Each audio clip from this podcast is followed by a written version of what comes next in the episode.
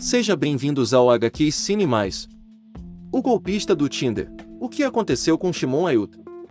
7 de fevereiro de 2022 às 17 horas e 14 minutos. Por Giovanna Fantinato. O documentário Golpista do Tinder está no topo dos mais assistidos da Netflix mundial e tem gerado debate nas redes sociais. A produção traz depoimentos de vítimas do chamado Príncipe dos Diamantes, um homem israelense que se passava por Simon Liu, um milionário russo no app de relacionamento. O homem, que, na verdade, se chama Shimon Ayut, fingia ser o filho de um magnata de diamantes em Israel e ostentava com viagens e presentes caros. Após alguns meses de romance, o criminoso inventava situações para pedir dinheiro às vítimas. O golpista do Tinder, Entenda a história real do documentário da Netflix. Ao todo, Shimon Ayut roubou mais de 10 milhões de dólares. Mas afinal, o que aconteceu com o golpista do Tinder? O que aconteceu com Shimon Ayut?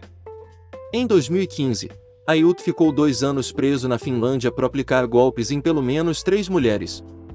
Já em 2019, o criminoso foi preso por ser pego utilizando passaporte falso na Grécia e foi condenado a 15 meses de prisão em seu país natal, Israel. No entanto, Ayut ficou apenas cinco meses detido com as justificativas de bom comportamento e para diminuir a lotação em tempos de pandemia. Caso Alessandra Ambrosio, o que é catfish e como se proteger? Atualmente, Ayut está fora das grades e mantém até mesmo um perfil no Instagram. Na manhã de hoje, 7, ele inclusive postou na rede um texto afirmando que contará a sua versão da história. Se eu fosse uma fraude, por que eu iria aparecer na Netflix? Quero dizer, eles deveriam ter me prendido quando ainda estavam filmando. É hora de as senhoras começarem a dizer a verdade, ele escreveu por meio dos stories.